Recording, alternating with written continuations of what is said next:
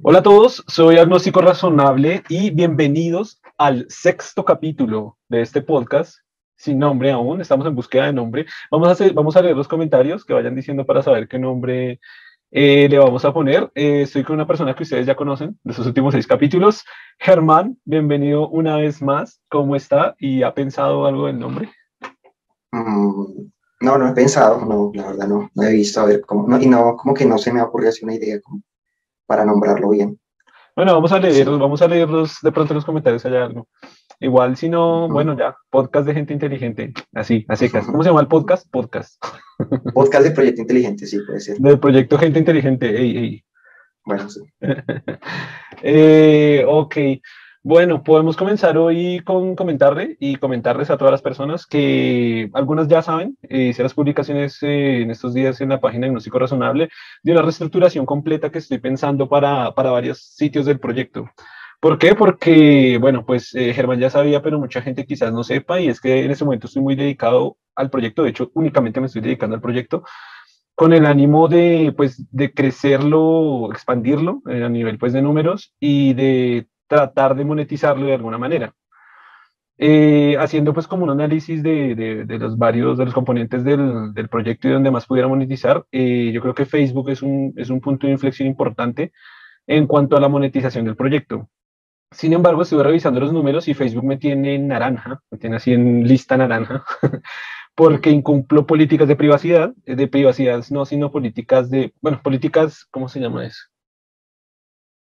No, no sé, como políticas de Facebook, eh, que supongo que tiene que ver en cierta forma con el copyright, y según estuve leyendo, copyright ah. es porque uno sube videos que no son de su autoría. Y pues me puse a revisar qué videos tenía. Y tenía un, un video de Jesucristo que estaba bailando como un granito de mostaza en electrónica. pues tenía ese y tenía como cuatro más, pero como así, ¿no? Como, como ah, tenía uno de este típico, podíamos hablar de eso. Tenía uno de, de, los, de estas iglesias de protestantes que, que, le dice, cúrate, cúrate, y el otro, ah, y se desmaya y, se, y es una fiesta.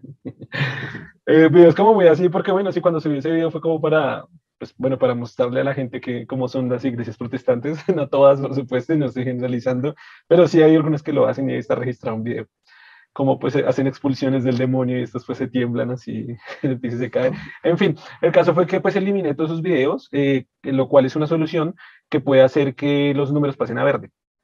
Ahora, hice el anuncio importante en la página que es posible que, que me toque borrar todo el contenido de la, página, de la página Agnóstico Razonable, lo cual es feo porque pues primero hay harto contenido, segundo hay contenido que es viral, eh, y, tercero, pues sea como sea, es una inversión de tiempo que hay, pues importante. Además que con las memorias y con todo eso se pueden, pues, reutilizar ciertas eh, publicaciones para volverlas a lanzar y vuelve a generar números. De, hecho, me, me, me, decepciona un poco ese tema porque si tengo que hacer eso y si eso funciona en agnóstico razonable, tendría que hacerlo en gente inteligente y en gente inteligente science. Lo cual, eh, no sé, siento que sí es más como que me fastidia, ¿cómo decirlo? Me fastidia muchísimo más porque, por ejemplo, gente inteligente eh, lleva, aproximadamente lleva unos nueve años online. Y como yo le he comentado mucha, eh, muchas veces, pues a Germán, de pronto las, las personas que nos estén escuchando o viendo, eh, no, ha habido, no ha habido casi una semana en esos nueve años, o desde que inició el proyecto, pues en el blog, en el que yo no haya publicado imágenes. Es decir, la base de imágenes de gente inteligente viene a ser de aproximadamente 3.000, 3.500 imágenes, es un montón. Tuviera que borrar y perder todo, pues sí, es un poco doloroso. Por ejemplo, en Gente Inteligente ¿sabes? tenemos un video viral, que ese es el que comento precisamente en el video del, del documental que, que, hicimos con el Canal 13, que, que, tiene más de 95 millones de reproducciones. Este es un número increíble, o sea, este es un número que, como que no, no me cabe en la cabeza. 94 eh, millones es demasiado, me tocaría borrarlo también, o sea, si me tocaría eliminar todo el contenido de gente inteligente science, de gente inteligente y diagnóstico razonable. Entonces, eh, por ahora lo estoy pensando, yo les, yo les escribí en, en el muro de diagnóstico razonable que tenía que, que pues ver si funcionaba la eliminación de videos, que de hecho después justamente este podcast voy a mirar si funcionó, si no funciona si tengo que eliminar todo el contenido, por lo menos en diagnóstico razonable, y desde ahí comenzar a subir los videos de YouTube a Facebook, y desde ahí podría posiblemente por lo menos entrar el plan de, de partner de Facebook para comenzar a, algún día monetizar. Eh, ya, como muchos saben, tengo el, el, partner con YouTube, con Google, pero tengo muy pocas visualizaciones para, el, para, el, para los requerimientos de YouTube para recibir dinero, así que no recibo ni nada de dinero por ahí. Básicamente nunca he recibido un peso, un centavo por el proyecto, entonces estoy en eso, como tratando de, de hacer esa monetización y para eso, bueno, lo que cuento, eh, diagnóstico razonable, ya comenzar a subir los videos allá y comenzar a generar más reproducciones en YouTube y, bueno, ver si se puede generar. Ah, bueno, quiero dar un anuncio importante de una vez desde, desde acá. Eh, voy a ver si mm, en estos días eh, abro una cuenta en Patreon y si hay personas que quieran apoyar el proyecto, pudieran hacer donaciones ahí.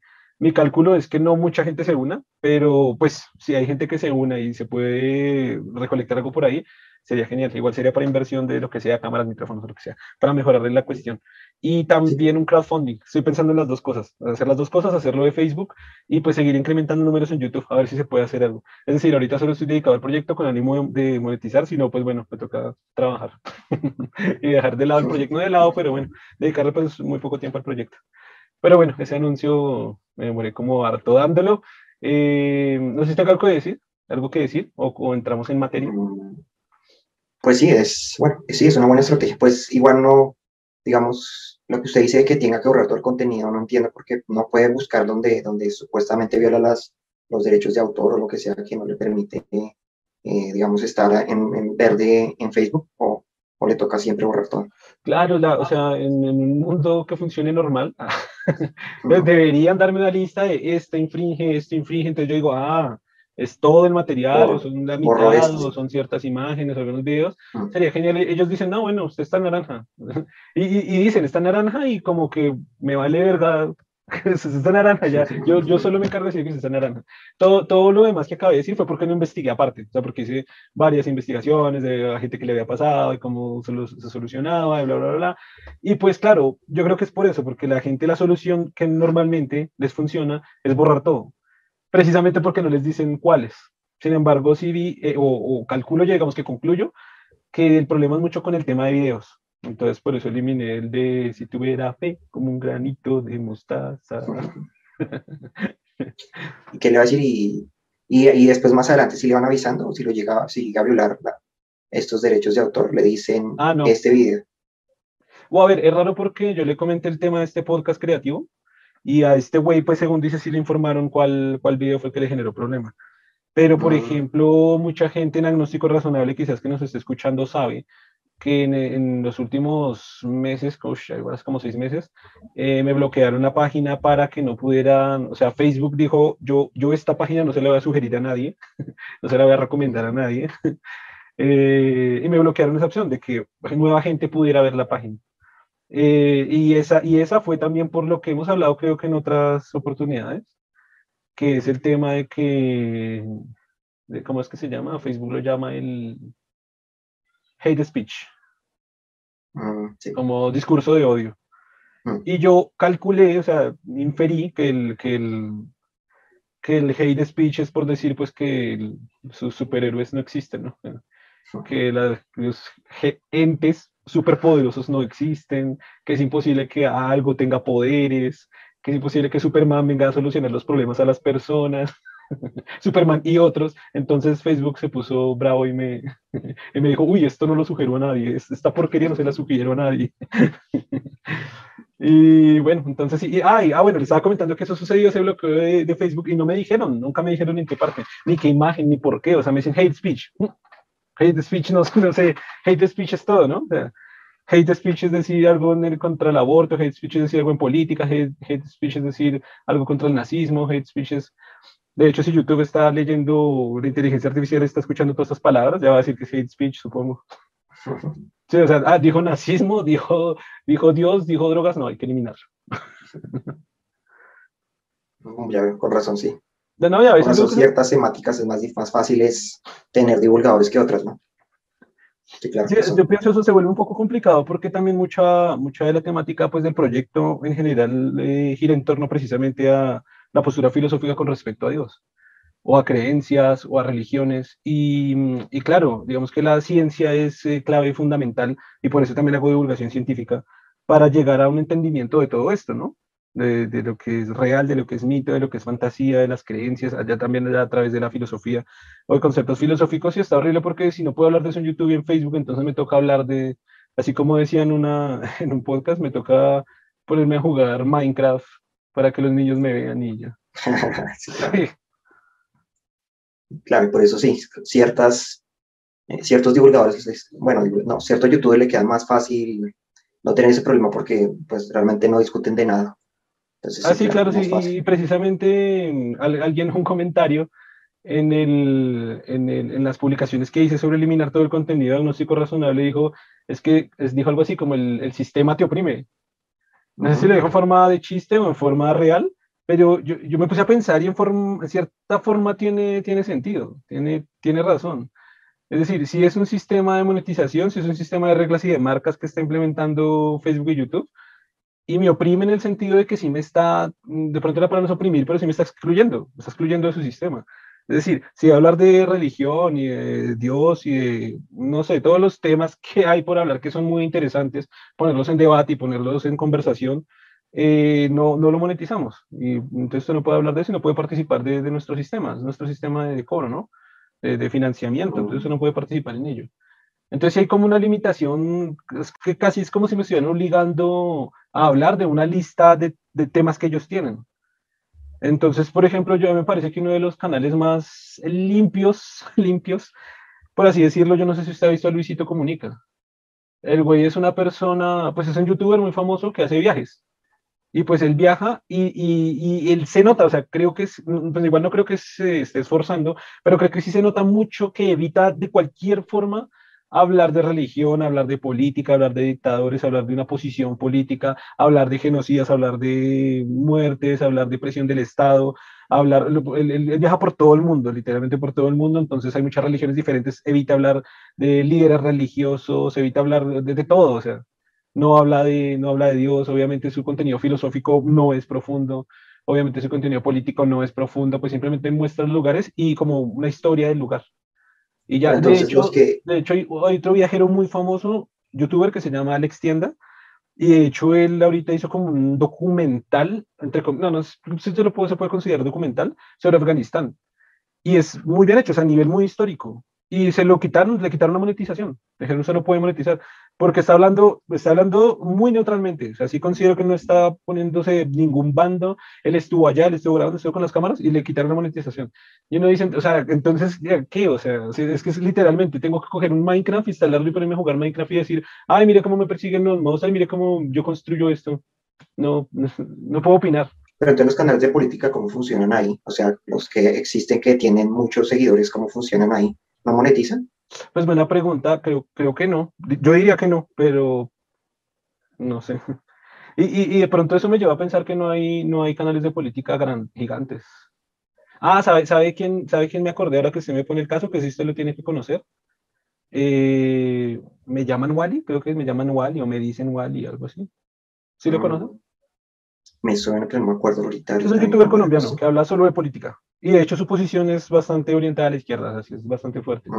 Pues por lo menos lo que él hace, que estoy seguro que hace, es que usa Patreon y lo apoyan mucho por Patreon, que es lo que yo dije ahorita que voy a abrir, que puede ser una buena idea. Pero claro, los números de él pues son gigantescos, es un youtuber de los, debe ser de los más grandes de Colombia, creo. Y, y, pues no sé si monetiza, no, no, no, no, voy a decir lo que no sé, no voy a decir acá que si monetiza o no monetiza. Sí, es que veo que hay muchos canales de, como la puya y todo, que no sé cómo todo funciona me, queda la duda de cómo funciona porque pues realmente son muy directos y, son pulsantes en, en, sus opiniones, entonces sí expresan muchas cosas. Aunque no sé exactamente cómo, cómo establecen que un discurso puede ser de odio o lo que sea. O que está tomando, tocando y, ese, y ese tema, no sé si en episodios pasados eh, trajimos, a, trajimos ese tema a la, a la conversación. Y es eso, creo que en, en, un capítulo yo lo mencionaba, y es cuál es la raya. O sea, la raya se vuelve muy difusa. ¿Cuál es la raya de que yo digo, y yo, ah, eso se lo comenté a Germán fuera de cámaras, pero en caso otra vez del tema de, creativo, este podcast a él le pasó que a un, un o sea, el canal, o sea, el, que la página completa de Facebook se la bloquearon por, no se la bloquearon, le quitaron también la monetización, porque en un video él está hablando de drogas con otra persona, es decir, eh, ah, ¿usted qué droga consumió? ¿Cuál fue el efecto? Eh, ¿Cuál fue su experiencia? Eh, ok, incluso él creo que hace una acotación de em, no estoy promoviendo drogas, no estamos promoviendo drogas, estamos hablando solo de drogas. Entonces ya Facebook dijo, hate speech, hate speech, ya, toca bloquear. Entonces, ¿cuál es la raya? Es decir, pareciera que estuvieran rastreando palabras. Si hay drogas, ya. Si yo digo drogas, sí, gente, las drogas son malas. Entonces él dice, ah, drogas, bloqueado. Pero, güey, al revés, estoy diciendo, estoy mandando un buen mensaje a la gente, a la sociedad, a la población, no, no consuman drogas. Pero entonces él, escucha la palabra drogas o detecta la palabra drogas, lo bloquea. Pero entonces, ¿cuál es la raya? O sea, ¿cuál es la raya? Si vamos a hablar de política, ¿hasta dónde? O definitivamente no se puede hablar nada de política.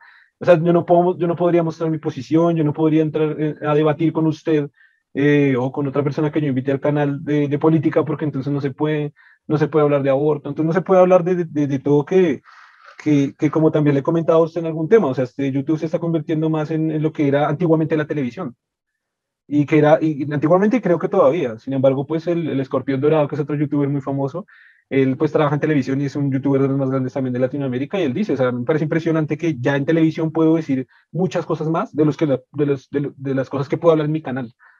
Y, dice, y dice, ya es absurdo. Porque, porque es eso, o sea, antes en, en, la televisión, entonces usted no podía decir groserías, usted no podía decir el nombre de una marca, usted no podía tener una camiseta con un letrero de una marca, usted no podía decir eso, decir cosas malas de la religión, decir cosas malas de la política, que, de, de ciertos grupos políticos, porque todo es censurable en la televisión, y la televisión al fin es controlada por ciertos personas que tienen una ideología, y si a esa persona no le gusta la ideología, también es censurable, y también es censurable por el tema de que no puede promover cosas o hablar de sexo o decir pene, porque, oh, dijo pene, no, los niños no se escuchan, no, no hay que bloquear todo. Parece que YouTube entonces está volviendo eso, entonces no puedo decir pene o vagina o drogas porque ya, ya me desmonetizan y me bloquean y ya no sé, se vuelve ya muy absurdo el, el tema. Güey. Lo que pasa es que finalmente, como usted va a monetizar, le van a asociar, digamos, una publicidad con, con usted y supongo que las marcas no quieren que los que las asocien con esa temática, entonces por eso esas tantas reglas, ¿no? Ya, finalmente porque usted está asociado finalmente a, a una cuestión de marca, ¿no? Exactamente. Entonces, entonces ese es el gran problema, ¿no? De hecho, las marcas lo hacían con YouTube sin problema, pero las marcas básicamente fueron las que le impusieron a YouTube y YouTube de su parte pues le impone a sus youtubers qué hacer y qué no hacer. Entonces, por eso le decía antes del comentario del sistema tío prime, es como se crea un sistema. O sea, al final yo estoy, tengo que hablar de cosas que las marcas quieren que hable a través de YouTube, pero al final estoy, estoy, uh -huh. sí, estoy dependiendo de que una marca, si quiere poner su publicidad en este video, que ni siquiera reúne los requisitos, güey, es que, eh, entonces sí depende de que X marcas que ni siquiera sé qué marca, o sea, ya ni siquiera estoy hablando, ah, bueno, estamos hablando de, bueno, no decir una marca, pero, bueno, X, sí, marca Patito. Entonces, Marca Patito, ni siquiera sé que existe Marca Patito, pero Marca Patito no quiere poner su publicidad aquí porque dije, porque dije no usen drogas. es que ya no tiene coherencia nada. Güey. Ah, pero es que ahí, es que ahí sí es lo complicado porque supongo que la cantidad de videos masivos que se sube es tal que realmente un sistema de inteligencia está monitoreando eso, ¿no? Ah, Entonces sí, claro, sí, difícil, sí, sí, De hecho, de hecho, de hecho, es algo que comenta, creo que es Auronplay, que es uno de los youtubers más grandes casi del mundo. Oiga, ahora que me doy cuenta, como que conozco a estos youtubers, ¿no? Estoy referenciando sí. puro youtuber. Eh, y él comenta eso, él, él, de hecho abandonó, abandonó YouTube y es uno de los youtubers más grandes del mundo, sí. Y abandonó YouTube y se fue para Twitch, precisamente porque él dice, es que no hay una persona, no hay un humano. O sea, eh, me bloquean, me tiran cosas de hate speech, me, me desmonetizan, y yo quiero hablar con una persona, intento conectarme y es un, tiene unos números brutales y nadie le responde, o sea, nunca le responde un humano, responde siempre mensajes automatizados, siempre son bots bots automáticos le están respondiendo todo el tiempo, de todas las formas, o le mandan, visite este link con nuestras políticas. Y esa respuesta, entonces él dice, él dice, me aburrí, se fue para Twitch, y en Twitch él dice, claro, hay una persona que me está respondiendo. Hay una persona, hola, señor, buenas tardes, buenas tardes, ¿qué necesita? ¿Cómo le puedo ayudar? Ah, claro, eso es un error del sistema, lo desbloqueamos. Y, y yo digo, si en YouTube le pasa esto, que es uno de los youtubers más grandes de todo Hispanoamérica, estoy seguro, eh, ¿qué espera uno? Que ni siquiera reúne los requisitos para empezar a monetizar. Algo verde, güey. Sí, claro. Sí, güey. Y, y, lo que le decías es eso. ¿Cuál es la raya, cuál es la línea que limita lo que es hate speech y no? Porque es decir, en, en, ese orden de ideas y lo que es el proyecto Gente Inteligente y lo que hablamos también en un capítulo acá del podcast, eh, se apoya el tema del aborto, libre, seguro y gratuito. Se apoya educación gratuita. Se apoyan a las minorías, es decir, que no se ataquen a las comunidades LGTBI, es decir, eh, estamos en contra del machismo, es decir, un montón de cosas que se supone que debería ser un buen mensaje. El tema de Dios es porque digo, a ver, Dios no existe, ya. Y las religiones no es que hayan hecho un muy buen papel en, la historia para, para, para, llevar armonía entre las personas precisamente. Entonces yo digo, bueno, las religiones están mal, la Biblia está mal y, y, el concepto de Dios pues existe como un concepto nada más. esa parte al parecer es hate speech, ¿no? Es decir, si promuevo 10 cosas buenas y una que es hate speech para Facebook, entonces ya, uff, ya... Es un problema, o sea, ¿cuál es la raya? ¿Cuál es el límite? Es complicado. No, y no se puede decir, la gente no puede expresarse libremente realmente. Sí, entonces el límite es usted no opine.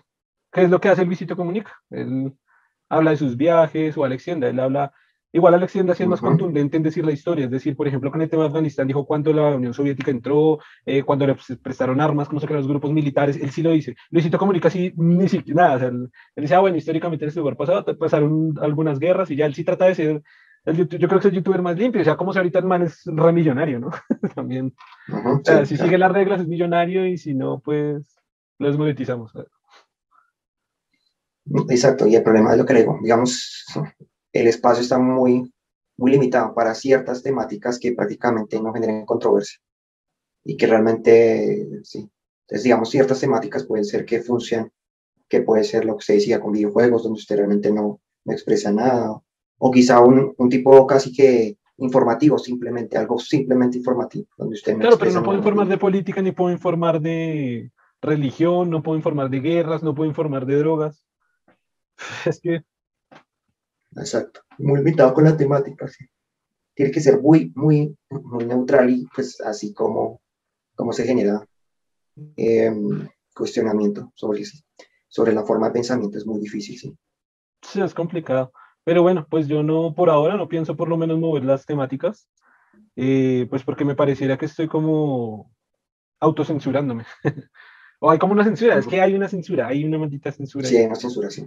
Sí, entonces pues por ahora no pienso censurar el contenido, lo que digo, voy a abrir el Patreon y el crowdfunding, o intentar, o por lo menos si ver cómo es la cuestión ahí, em, intentar monetizar a través de Facebook, sin embargo con esos problemas, pues eh, quizás lo que pensé también es no, no borrar el contenido de gente inteligente, gente inteligente science, que son los que generan números gigantescos, sino solo el diagnóstico razonable de hacer un, experimento ahí, ¿no? Ya en el futuro decidiré si, si, si, ya borro el, contenido de las otras dos páginas que son... Es que, es que esas dos páginas son las que mueven el proyecto, o sea, esas dos páginas son monstruosas. YouTube no me mueve nada a comparación de lo que manejan las tres páginas de Facebook. Y las tres, en especial esas dos, gente inteligente y gente inteligente science. Como le decía, gente inteligente science está ese video que está 95 millones de personas. Es que es casi dos veces Colombia, es como dos países completos de Colombia que hayan visto ese video. Cada persona, desde el más bebé, el recién nacido, hasta el que estaba, se va a morir en dos minutos. Entonces, toda la población dos veces de Colombia, casi dos veces. Ah, no, dos veces. Ah, sí, casi dos veces, muy cerquita dos veces. De todo Colombia, es que es un número muy, muy grande. Y esa página lo logra y las, esas páginas mueven mucha gente. Pero claro, las tres están en amarillo. Pero bueno, en fin, ya para cerrar el tema, porque ya llevamos como media hora hablando del, del, tema. Eh, no sé si pasamos, bueno, tenemos dos temas pendientes, el que está pendiente en todos los capítulos, que es el tema de, de Pablo Escobar. A ver, sigo Pablo Escobar y me censura no, el capítulo. Sí, no sé si averiguó algo, supo algo de eso. Ah, no, no, ya, no, voy a, voy a mirar, sí, voy a mirar, para confirmar información. por, los últimos cinco capítulos. De hecho, ya que estuve editando el segundo capítulo, fue el segundo capítulo que lo propusimos. Y estamos en el 6, güey, lleva cuatro capítulos. Llevamos todos cuatro capítulos queriendo saber la respuesta. Eh, bueno, entonces si no sabe nada de eso, a ver, no sé si hay algún tema pendiente, me parece que no. Eh, vamos a hablar el tema que dejamos abierto el capítulo anterior, que fue el tema de, ¿cómo vamos de tiempo? Vamos como con 18 minutos algo así, ¿sí o no? Sí, Ok, entonces vamos a hablar del tema de lo que es, eh, ¿cómo, cómo, decirlo? Emocionalidad versus racionalismo o racionalidad. Racionalidad, sí. Lo digo, pregunto, ¿racionalidad o racionalismo? Mm, racionalidad, diría. Racionalidad. Ok, eh, bueno, para hacer un contexto, hey, me di cuenta que usted por dárselas de gringo no me dejó dar mi ejemplo de las manzanitas y de la curúa. Me di cuenta que nos desviamos del tema completamente y nunca de mi, mi, mi, alegoría voy a decirla ya en este momento. Si yo tengo una manzana y usted una mandarina, y yo le doy mi manzana, usted tiene dos objetos, tiene dos frutas y yo no tengo nada. Si eh, por el contrario usted me da su manzana, yo tengo dos elementos y usted se queda sin nada. en, el, en, en, conceptos o en ideas o en conocimientos, si usted tiene una idea o un concepto y yo tengo una idea o un concepto y yo le doy mi concepto, eh, los dos quedamos con el concepto. Yo no pierdo mi concepto, sino que el, conocimiento se expande, el conocimiento crece. Cuando usted me hace un concepto, los dos tenemos dos conceptos. No como cualquier otro elemento en el cual yo quedo sin nada, yo pierdo mi elemento y usted tiene más elementos, sino que los dos tenemos con elementos. Que esto era, por de pronto para los que están un poquito perdidos, era para pegarlo con el capítulo anterior, que yo estaba diciendo una frase acerca, acerca del conocimiento y de la lectura. También estaba diciendo en el capítulo anterior, pues que Germán y yo tenemos un pacto de, de leer un libro, estamos intercambiando libros, eh, leerlos y hacer unos, hacernos un resumen, pues como cada semanalmente o depende, cada cierto tiempo de lo que cada uno leyó. Así es como si los dos estuviéramos leyendo los dos libros al tiempo prácticamente. Porque usted lee su libro, yo leo mi libro nos vamos transmitiendo inmediatamente lo que vamos leyendo o cada capítulo. Y así es como si los dos estuviéramos leyendo eh, los dos libros. Eh, bueno, para todo esto lo contaba para decir que precisamente yo le presté un libro a, a Germán que se llama El cerebro y el mito del yo, que es de el, neuro, el neurobiólogo más famoso y más importante de Colombia y uno de los más importantes del mundo, llamado Rodolfo Ginás. Y, y, pues en esta, precisamente en, este, en esta transferencia de información o en esta retroalimentación que hacemos, llegamos a conclusiones muy interesantes con respecto a lo que él comenta, eh, a lo que él comenta o sea, Rodolfo Ginás. Eh, también comentaba que una de, las, una de, mis, de, los, de mis campos científicos favoritos es la neurobiología.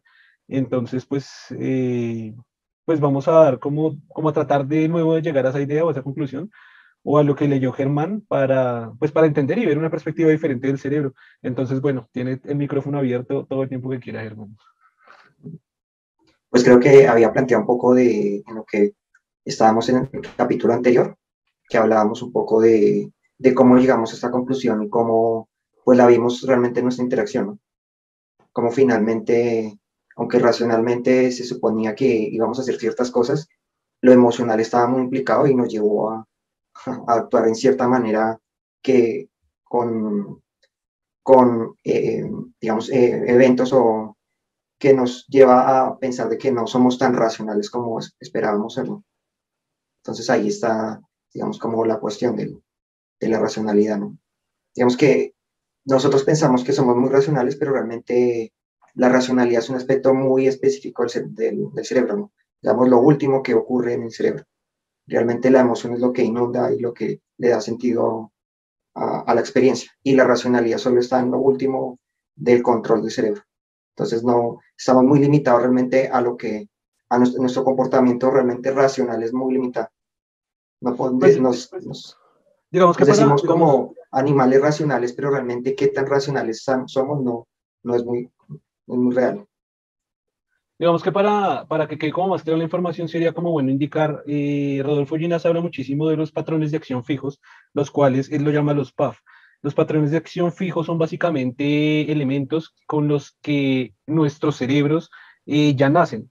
Eh, algo así como si nuestro disco duro ya tuviera impresa cierta información de base con la que, con la, con la que nacemos. Es decir, esto está impreso en el cerebro, o sea, el cerebro lo trae ya de, de, base desde nuestro nacimiento. Un patrón de acción fijo, para dar un ejemplo muy rápido, es, por ejemplo, caminar.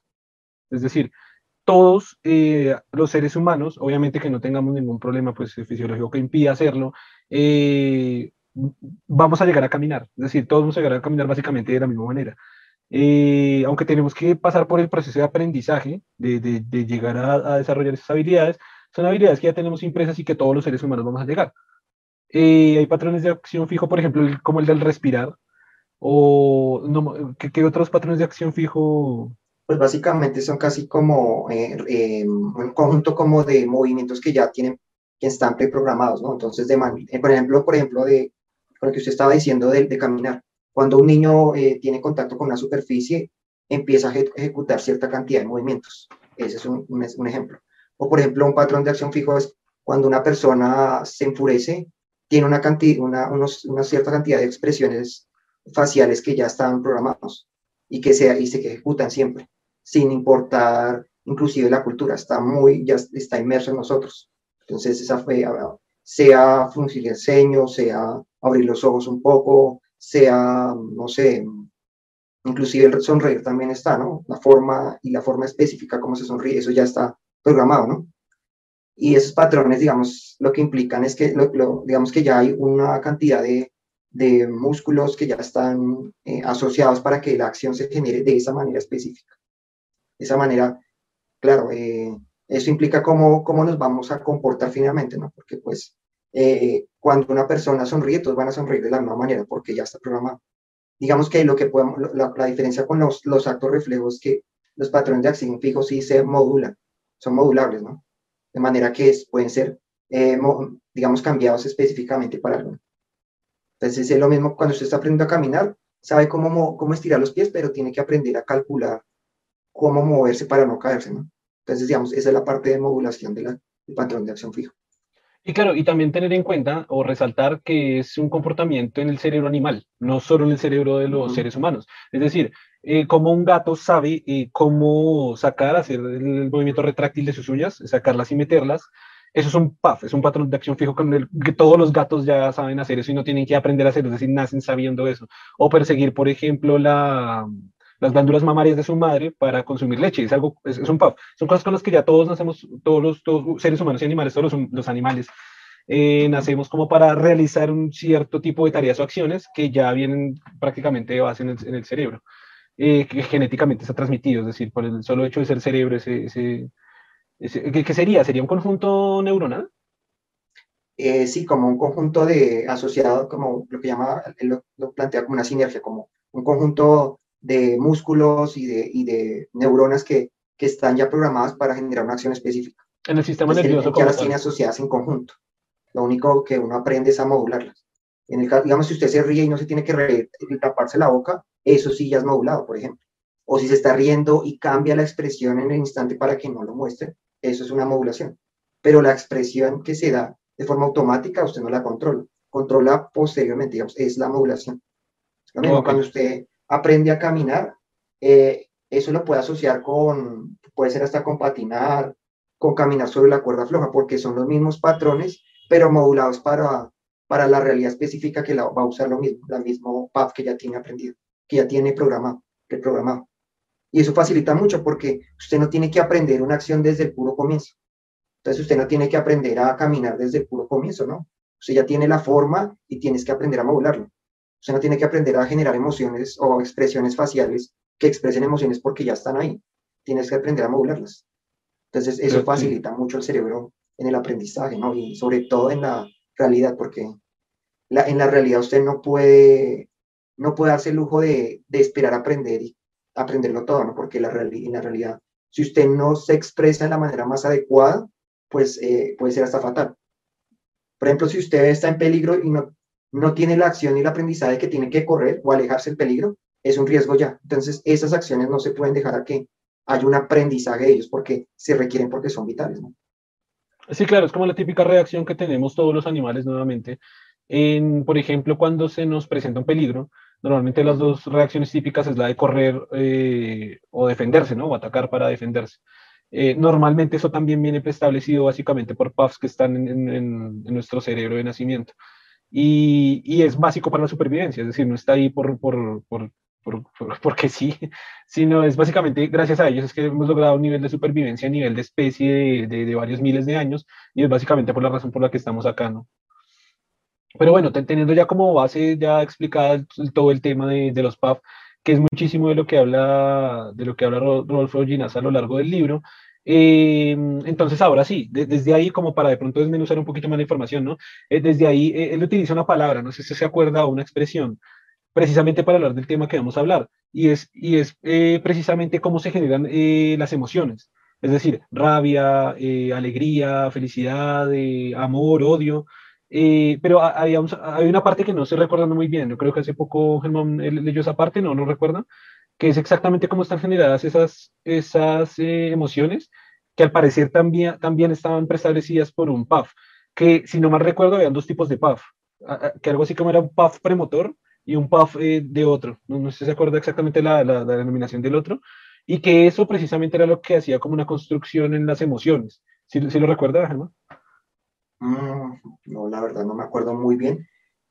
Eh, pero en las emociones, venga, pues él, sí, sí, tiene razón, los asocia mucho con los pavos, sí, como... Sí, por eso quería, por eso quería en la conversación traer a, traer, traer la conversación ese, esa parte de los PAF, porque pues básicamente Rodolfo Ginás como que eh, casi que hacen todo, todo la, toda la, digamos, teoría que está construyendo es con base en, los PAF.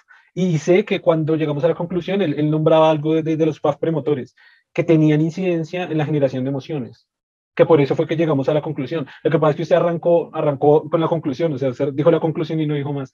Pero por eso quería como desmenuzarlo un poco más de atrás hacia adelante para, para, para ver cómo llegamos a la conclusión. De, ver cómo llegamos a la conclusión. claro, ah, porque llegar a la conclusión es muy fácil, la gente va a decir, bueno, pero ¿por qué? exacto, creo que digamos que si vamos a la, a la cuestión, los PAD premotor implican que, que, hay una, digamos, a unas reacciones que ya están que ya están programadas, lo que implica que una emoción ya se expresa sin importar, sin que tengamos realmente un control específico de ella, ¿no? Y lo que hacemos es finalmente es modularla, ¿no? Y con y la misma cuestión, digamos, con las emociones. Cuando tenemos un sentimiento de cualquier tipo, este se expresa y, se, y ya está programado para expresarse en ese contexto. Y lo que hacemos, que ahí viene el control como tal, lo que llamamos de, las emociones, es, eh, y ahí viene la, pues en parte la racionalidad, es modularlo, ¿no? Controlarlo para que se exprese de la mejor manera y no nos genere problemas, ¿no? No, sí, eso, pero no recuerda, no recuerda la parte específica que comenté ahora sobre los PAF premotores y el otro tipo de PAF que era por donde él se basaba para esa construcción de, de, lo, que, mm. de lo que ya como tal llamamos una, una emoción. Eh, ¿No se acuerda de esa parte? Mm, no, ahorita no, no me acuerdo muy bien. Porque sí, pues, sí, el PAF premotor y el PAF. Claro, esa, es la parte. el PAF motor también, pero no me acuerdo muy bien. Esa es, la, es una parte como interesante para, pues de pronto la volvemos a revisar y la acabamos de completar la idea en el siguiente capítulo. para que vamos a la conclusión, sí. Claro, porque, porque entonces al, al, final ya claro, es que lo que le digo, se arrancó con la conclusión de una vez. Y, y era por eso, porque ah, después de, de analizar, eh, eh, de, de, hacer como nuestro propio análisis, eh, llegamos a esa conclusión, que al final son, son varias construcciones, digamos, a nivel neuro, neurobiológico, neuronal, eh, que se construyen en torno a las emociones, es decir, básicamente todo lo que está ahí preprogramado o digamos con lo que ya no están establecidos es para, como para dirigir una emoción. Eh, por lo cual, eh, ok, ah, mira, acá hay, acá hay algo que se nos sirvió, que está, algo muy importante que se nos está pasando. Que recuerde que nosotros habíamos dicho que esta parte emocional al parecer había evolucionado primero que la parte racional por lo cual eh, se hacían partes que son más elementales en el cerebro, como parte de la amígdala, o incluso creo que había algo del tallo cerebral, no me acuerdo muy bien en este momento, pero que al generarse ahí y al venir de muchos más eh, miles o millones de años de evolución a través de otras especies, por ejemplo el desarrollo de mamíferos, eh, eran puffs que vienen desde muy, muy, muy atrás. Es decir, vienen evolucionando especies con esta programación de puffs por miles de millones de años, cuando, llega cuando llegó el cerebro a desarrollarse, el cerebro que tenemos, estos ya son PAF emocionales, o es que tenemos que especificar esa parte, si eran PAF premotores, los cuales construyeron esos PAF que daban paso a esa emocionalidad, y después nuestro cerebro ya en los últimos miles de años, que fueron muy pocos, ya construyó una, una racionalidad, ya en el córtex frontal, haciendo un cerebro más grande y haciendo una, una, progresión y una construcción más grande de un córtex frontal, lo cual desde ahí, desde el córtex frontal, es que se genera como tal la racionalidad, lo que nosotros llamamos eh, ser racionales o ser más inteligentes o ser, bueno, de la definición que, que, que de, de, las muchas que hay, pero básicamente ahí es lo que nos diferencia a nosotros de muchos otros animales, es precisamente ahí en el córtex frontal, donde, donde reside todo. Pero eh, las partes de los eh, PAF premotores, ahora tenemos que aclarar esa parte de los PAF premotores o cuáles son, que son, y, el tiempo evolutivo que llevan desarrollándose las emociones en nuestro cerebro se hace mucho más fuerte. Por lo cual, em, por ejemplo, acciones que llevemos a cabo a través de la ira o de la rabia o de la felicidad o de los celos o de la alegría o etcétera, se vuelven a veces mucho más fuertes que, que una racionalidad que pudiéramos controlar. Por eso, y, y no con el ánimo de justificar, aclaro, eh, vemos estos casos en que un hombre mata a una mujer por celos o viceversa, o en que, que implica el asesinato de una persona por tema de celos, por estar con otra persona, por traición, o simplemente por rabia, se genera una rabia en una discusión o en, no sé, cualquier evento y hay asesinatos o incluso por amor se llegan a mover reinos, ¿no? Hay historias en, en, el cual el amor movieron reinos y hubieron guerras completas simplemente por amor. Y es porque mm, al parecer esa parte racional se vuelve mucho más pequeña en incidencia humana de lo que es esa gran parte emocional que parece mucho más grande y mucho más fuerte que la parte racional. Ah, también llegamos a la conclusión de que, por ejemplo, si yo estoy invadido por la rabia o por venganza o por cualquier cosa, eh, eso ni siquiera, ni siquiera es algo que se vaya solo y se maneje, sino que básicamente la racionalidad está apoyando ese, sentimiento y esas acciones que me llevan a tomar esa venganza. Es decir, si quiero asesinar a otra persona, precisamente la racionalidad va, a, va, incluso a ayudarme a buscar maneras o estrategias de poder asesinar a otra persona. Pero ese, ese mm, ánimo de asesinarla, de, de generar esa acción, es dado por un factor emocional muy fuerte lo cual la emocionalidad es lo que pudiera llevar el raciocinio más adelante que todo. Es decir, nos consideramos seres racionales y pareciera que fuéramos muy racionales, pero en realidad pareciera que no deberíamos llamarnos los seres racionales, sino los seres emocionales. Es decir, parece que las emociones nos mueven casi en todas las formas. Entonces, cuando, si usted quiere aprender algo, indagar algo, mirar algo, y ahí voy, voy, a, voy a remontarme un poquito a Freud, que él decía al final, pues todo al final lo hacemos con fines reproductivos. Es decir, si yo quiero ser inteligente, si yo quiero aprender, si yo quiero leer libros, si yo quiero aprender a conducir, si yo quiero tener un mejor físico, estado de salud, es porque quiero aparentar un ser mejor para el sexo opuesto o para el sexo de mi atracción en este caso y ser más interesante para ese otro sexo con fines reproductivos. O sea, Freud básicamente lo que dicen muy, muy a, ¿cómo, ¿cómo, se dice? Muy grosso modo, muy grosso modo, eso lo dijimos en el capítulo anterior, si alguien quiere verlo, eh, es, es, nos movemos por el sexo.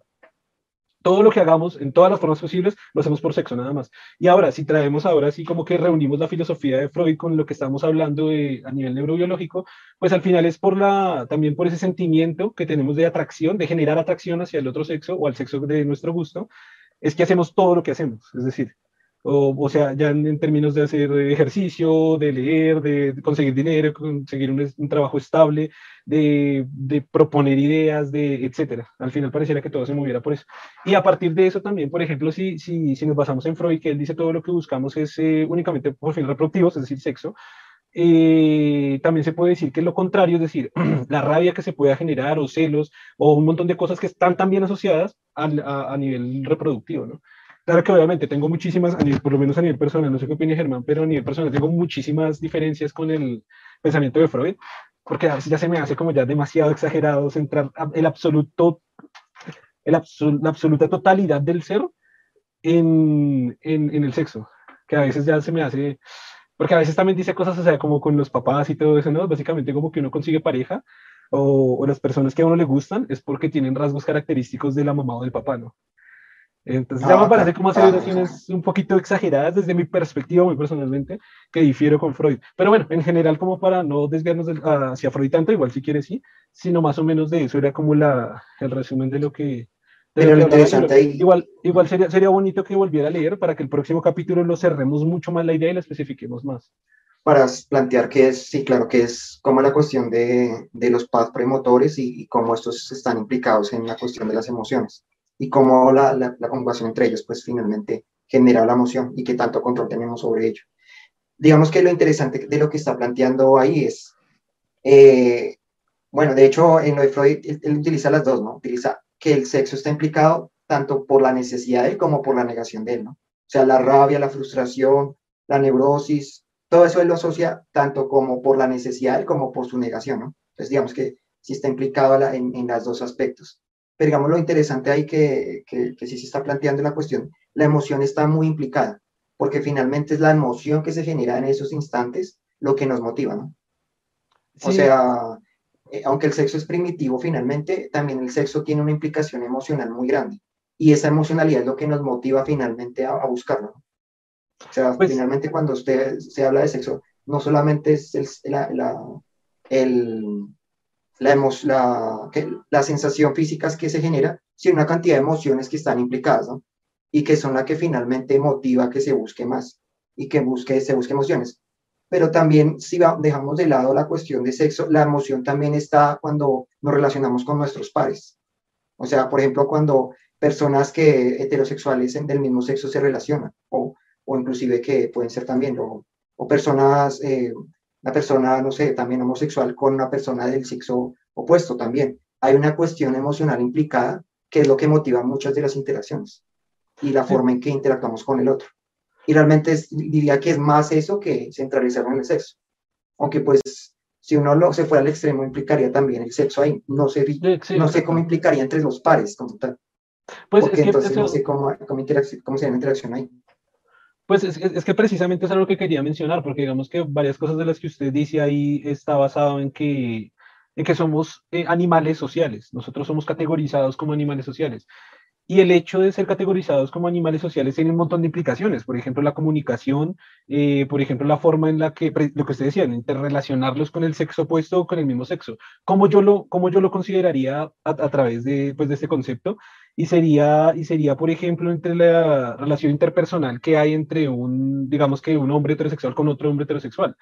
Y casi siempre, si usted lo nota, es como una, dependiendo de la cantidad de individuos, es como una generación de liderazgo eh, de, los que más obedecen, lo pongo entre comillas porque no significa obedecer, decir señor, yo hago lo que usted quiera, sino simplemente de seguir al líder. Es normal cuando hay un grupo de muchachos, pongamos X, 20 eh, años, eh, son X, 8 personas, estoy aquí poniendo datos al azar, entonces uno dice, hey, vamos a beber, vamos a tomar, consumir un poco, vamos a tomar ron, vamos a tomar aguardiente, vamos a tomar vodka, y entonces me parece una buena idea, y sigamos, tras no, no significa cuando yo digo que están obedeciendo a que sí, señor, amo, consumamos alcohol, sino que alguien propone la idea de una manera pues que parezca atractiva hacia las otras personas eh, y los otros lo siguen. Estoy hablando de ocho, esas ocho personas que sean heterosexuales hombres. Su interrelación entre ellos eh, normalmente es como de un liderazgo, de casi de buscar el macho alfa, de los que lo siguen y de los que componen los elementos de una estructura social. Es decir, de los que pueden, no sé, son más protectores, son más de conciliadores, eh, son más de, mm, de como de, bueno, como de combate, no de combate, sino de generación de discordia, etcétera, como que hay unos roles sociales que se fundamentan. Y normalmente, en este ejemplo, vean, puse el ejemplo, pero podría aplicarse, ¿con qué fin estos güeyes se van a ir a emborrachar? Normalmente se van a una discoteca, a una rumbeadera, un lugar, a buscar hembras. Casi siempre nada, se pueden ir a reunir a jugar, a, mirar fútbol. Que de hecho, uy, este, este, este está muy interesante y ese tema fue precisamente en el libro que yo estoy leyendo, como ya les hemos comentado, eh, Germán lee uno, yo leo uno, yo estoy leyendo un libro de Carl Sagan llamado Miles de Millones. Eh, algunos de ustedes ya sabrán que me encantan las ciencias, amo las ciencias y mi pasión son las ciencias. Eh, llevo consumiendo ciencias hace mucho tiempo. Una de las personas que más admiro ha sido Carl Sagan y de los que más he leído. Y este libro, Miles de Millones, pues nunca lo había leído, ni siquiera sabía que estaba como en su, en su repertorio. Germán lo tenía e hicimos este intercambio. Y precisamente allí planteaban el ejemplo me sirvió de conector perfecto. Vamos a seguir con el mismo ejemplo para hacer la conexión a un capítulo de Carl Sagan en el cual decía, no entiendo por qué eh, eh, esta, esta, afición eh, casi primitiva cuando un grupo de hombres están mirando un partido de fútbol. Es decir, su excitación y su emoción y su expresión corporal son muy similares a los de los primates por, por estar viendo un partido de fútbol. Entonces él decía que le parecía un poco, un poco ridículo, ¿no? Un poco, o, que él no decía eso, él decía que en apariencia parecía ridículo. Pero muchos de ustedes también saben la posición que tengo con respecto al fútbol en la página Gente Inteligente, que a veces me critican mucho por ello. Eh, no me gusta mucho el fútbol, pero bueno, allí, esto es un paréntesis, estoy hablando del tema de Carl Sagan. Entonces él decía, eh, a, ver, a, ver, si lo recuerdo, pero él planteaba algo así como eh, normalmente los hombres siempre eran los encargados de, la casa en las antiguas eh, culturas eh, sociales o las más primitivas. se cortó. ¿Sí me escucha bien? Sí. ¿Me escucha, Germán? Sí, lo escucho bien. ¿Sí? Ok. Sí, yo lo escucho. Ok, como en, en antiguas culturas primitivas, el hombre salía a cazar y tenía como ese instinto de caza que era muy elaborado, es decir, de, Normalmente en la casa se hacían grupos, eh, salían un, grupo de hombres en los cuales se organizaban una estrategia, eh, hacían un plan, eh, podrían estar sufriendo porque tenían que hacer mucho esfuerzo físico, muy pocos recursos de alimentación. estoy poniendo el ejemplo de, por ejemplo, el ejemplo de, por ejemplo, valga la redundancia, de cazar un mamut o simplemente no, no tan complejo, pues cazar un venado, cazar una cebra, o sea, no, no porque no sea mamut significa que es muy fácil y una cebra, gracias, sino que para cazar una cebra es muy complicado, tiene que ser una estrategia, tiene que ser un ritual, tiene que ser una comunicación, tiene que moverse, y esto obviamente excita eh, a muchos niveles en el cuerpo humano. Es decir, liberación de diferentes endorfinas, adrenalina, lo que hace precisamente correr, eh, volver, hacer un estado físico, eh, poner todas las habilidades que hay en el cuerpo humano, inclusive las racionales, para estar en la casa de ese, de ese individuo, de ese, de ese animal, eh, cazarlo y tener alimentación para toda la, para toda la manada. Son como animales sociales simples. Eh, Carl Sagan dice que este es un instinto de caza que tenemos los seres humanos y que estamos en un mundo en el que no tenemos que cazar para comer. Es decir, aquí prácticamente todos los que estamos oyendo este podcast, eh, y espero que sea así, ¿no? tenemos la posibilidad de ir a la tienda y comprar dos huevos. Eh, muchísima gente incluso se ha, se, como que se ha visto últimamente que ni siquiera saben de dónde provienen muy bien los huevos. De hecho, hay unos videos presa polémicos de que la gente se compra huevos, no tienen ni idea de cómo sale un huevo, cómo se produce un huevo, cómo se produce la leche, etcétera. Eh, pero es eso, o sea, es decir, todos nosotros tenemos huevos a, bueno, si estamos en ciudades, a no sé, a menos de 10 minutos o 20 minutos de nuestros lugares, mucho menos, casi estoy seguro. Eh, si ustedes viven en algún campo o algo así, igual tienen acceso a huevos de manera muy fácil. Es decir, no hay que cazar huevos, no hay que cazar un ave para tenerla, para que produzca huevos o, o la carne, ¿no? La carne no hay que, no hay que cazarla.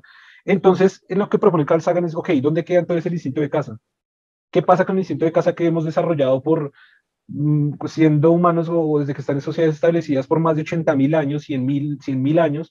Y es un instinto de caza que viene desde, desde, de nuevo, como hablábamos antes, desde nuestros antepasados en, a nivel de la escala evolutiva. Es decir, es algo que está con los mamíferos hace mucho tiempo el instinto de caza. ¿Dónde queda el instinto de caza ahora? Ahora que no, ahora que vamos a, allí y compro un pedazo de carne y me lo como.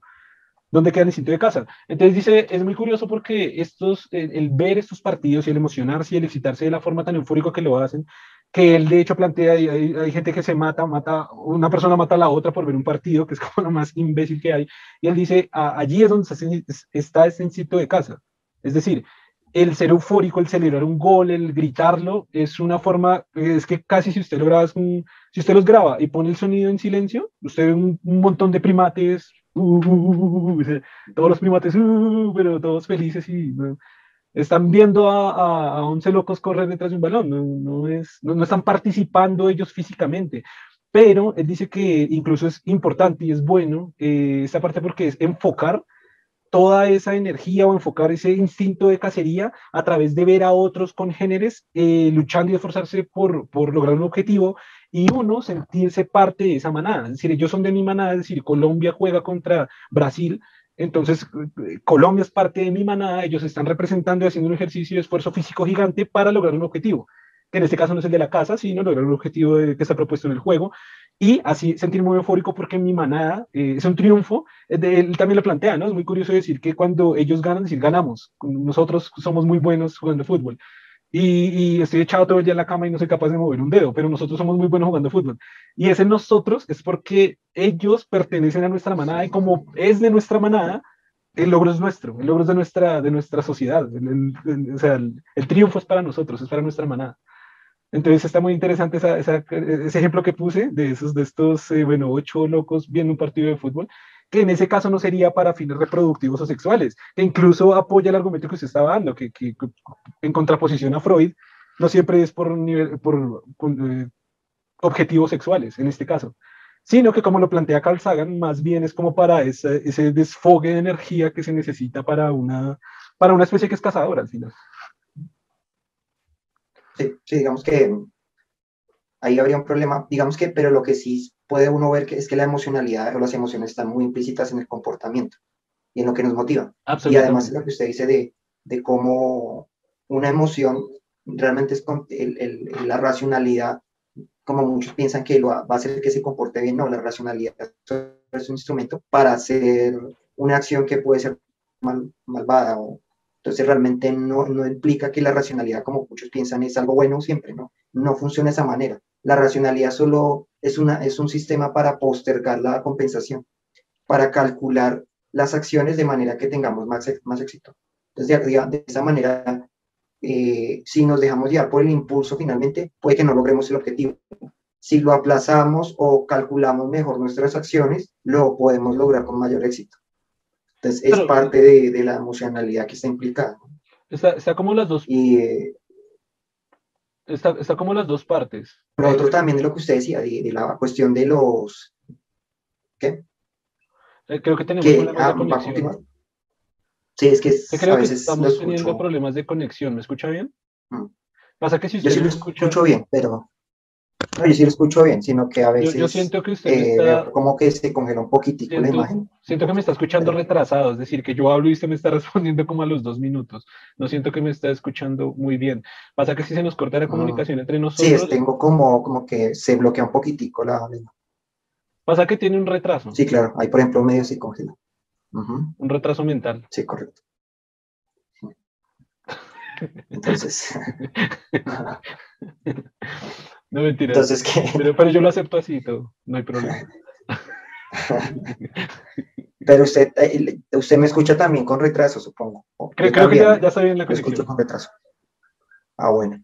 O sea que somos No, entonces, ah, una cuestión que no se planteó ahí es la cuestión de, lo de- usted está hablando del líder, pero realmente la cuestión con el líder es más eh, la cuestión del grupo, que cuando se forma un grupo, se forma una conexión entre ellos donde, donde lo importante es quedar bien con el grupo y el líder es la expresión de él, pero realmente no es la, lo que genera la, digamos, eh, la conexión y, y, ese esfuerzo por dar todo por el, por el líder, en realidad es por el grupo. El líder es el- es el que lo dirige, pero realmente es el grupo lo importante. Por eso si el líder no tiene control sobre el grupo, finalmente el líder o lo asesinan o, o lo sacan del grupo, porque realmente es el grupo lo que genera la conexión. En una guerra ocurre igual, ¿no? El problema, el temor de la persona y lo que lo lleva a matar al otro no es tanto el, muchas veces el miedo a la muerte, sino el miedo a quedar mal en el grupo, a quedar como un cobarde, ¿sí? Por eso es tan importante esa conexión. Por eso se, en, en la forma en que, que se genera la conexión en el grupo es haciendo todo lo que se hace en, en un ejército, que las personas duerman en la misma habitación, duerman en el mismo lugar, que estén siempre, que dependan unas de otras, porque esa conexión es lo que finalmente va a generar que el ejército tenga éxito. O sea, que la cohesión y, y que todos los miembros del grupo eh, den, eh, luchen lo mejor posible para lograr que, que el grupo sobreviva. Entonces, eso es finalmente lo importante. Y se ve mucho en la expresión de todos, ¿no? Por, es, por eso eh, tratamos de quedar bien con los demás, porque realmente esa es la conexión que nos... Esa, esas emociones que están implícitas de, de quedar mal, de, de sentir, de decepcionar al otro, es muy propio de esa importan la importancia que tiene que de nuestro papel, el papel que jugamos en el grupo. Entonces, esa conexión es realmente lo que, lo que nos vincula. En, el, en los grupos, no es tanto seguir al líder como tal, sino que el líder expresa esa conexión que generamos con el grupo. O sea, si el, si el líder va en contra del grupo, finalmente, si el, si el líder no expresa lo que el grupo espera, el, el líder finalmente, lo que le dije, o, o lo asesinan o, o, fin, o, o, lo sacan del grupo o lo reemplazan por otro líder. ¿sí?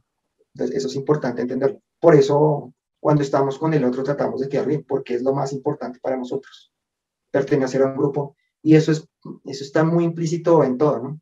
Cuando somos adolescentes, eso expresa su máxima expresión. Es cuando realmente se ve. máxima expresión. Digamos que es cuando cambian las cosas. Cuando, cuando usted es niño, eh, su grupo es su familia. Pero cuando usted sale y entra a la adolescencia, su grupo es el exterior y cambia. Entonces, sus amigos es lo más importante. Pues no es, que su, no, no es, que su, grupo sea el exterior, sino que su grupo está en el exterior. El exterior. Uh -huh, sí. Sí, no, digamos que, digamos que lo que estaba mencionando y digamos como yo inicié el concepto, no el concepto, sino yo como inicié la, ¿cómo llamarlo? Bueno, como comencé a establecer la idea, fue, fue precisamente en que nosotros somos animales sociales. Y el hecho de ser categorizados como animales sociales, como pues muchos otros animales sociales que hay, eh, precisamente está en el triunfo de la manada, que es lo que usted decía. Es decir, claro, se, se necesita una organización de, de, de, líder, de los que lo sigan, de los que proponen, eh, de los que dicen, de los que orientan, de los que han, no sé, etcétera, eh, precisamente por el bien de la manada. Siempre va a ser por el bien de la manada. Es decir, eh, los leones son animales sociales también. y como animales sociales tienen una estructura jerárquica social que quizás pueda ser un poco diferente a la, a la de los primates, como nosotros, pero que en su estructura social hay una forma, una, una forma de cada uno cumple su rol. Y lo que usted decía, el, el rol de, de, interacción entre personas es, es, simplemente para el éxito de la manada. Por ejemplo, otros felinos como el, como el chita, que creo que es el mismo jaguar, no, estoy equivocado. El chita, que es el mismo. El guepardo, sí. Chita, el leopardo. guepardo, el, el, guepardo, ¿no? ¿Leopardo o leopardo? No, guepardo. El leopardo, es leopardo. El, el leopardo es el que uno ve cazando en los árboles y eso. El que, no, pues todos que usted ve que, que, se sube a los árboles. Y... Las ardillas. Ah, como las ardillas. las ardillas yo las he dicho que si usted lo ve como en lugares más altos. Buscando... No, sí, sí, sí, sí, creo que más o menos lo ubico. Bueno, el guepardo, eh, por ejemplo, eh, no es un animal social, es un animal súper independiente. En ocasiones casa con algún hermano o con algún aliado, pero no es lo común. Ahí no hay estructuras jerárquicas sociales las cuales obedezcan a algo. Y por ejemplo, ahí es donde radica una diferencia súper importante entre perros y gatos, ¿no? Que son como los cánidos y los, y los felinos en que precisamente los, los, perros son animales sociales y por eso su comportamiento con los humanos es mucho más cercana y el gato no es un animal social. O sea, el gato es un animal que puede andar por su cuenta y hacer lo que se le gana porque ellos siempre vivieron y, y cazaron y se vivieron, o sea, evolucionaron para defenderse por sí mismos y prácticamente solos.